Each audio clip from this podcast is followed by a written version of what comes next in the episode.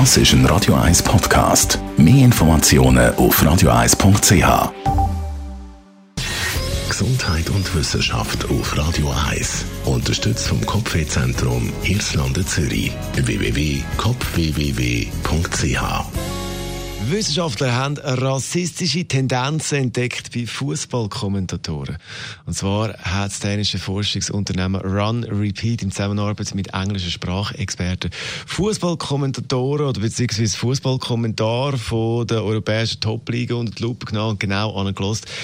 Da hat man jetzt äh, nur die englischen Kommentare analysiert, also keine deutsche oder Schweizer Fußballexperten. Und Forscher kommen zum Schluss in Bezug auf die Hautfarbe der Spieler, haben da doch viele Kommentatoren ein Vorurteil oder sind vorgenommen. Das zeigt das Resultat, das zeigen die Resultate von dieser Studie. Kommentatoren stellen weiße Spieler viel als intelligenter, qualitativ hochwertiger und fließiger dar als nicht weiße Spieler. Gleichzeitig werden Spieler mit dunkler Hautfarbe Farbe meistens auf ihre physischen Eigenschaften reduziert. Über 2000 Aussagen von englischsprachigen Kommentatoren in 80 Spielen in England, Spanien, Italien und Frankreich hat man da in dieser Studie analysiert.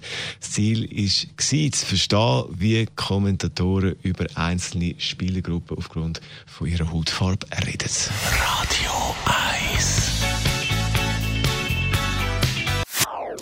Das ist ein Radio 1 Podcast. Mehr Informationen auf radio1.ch.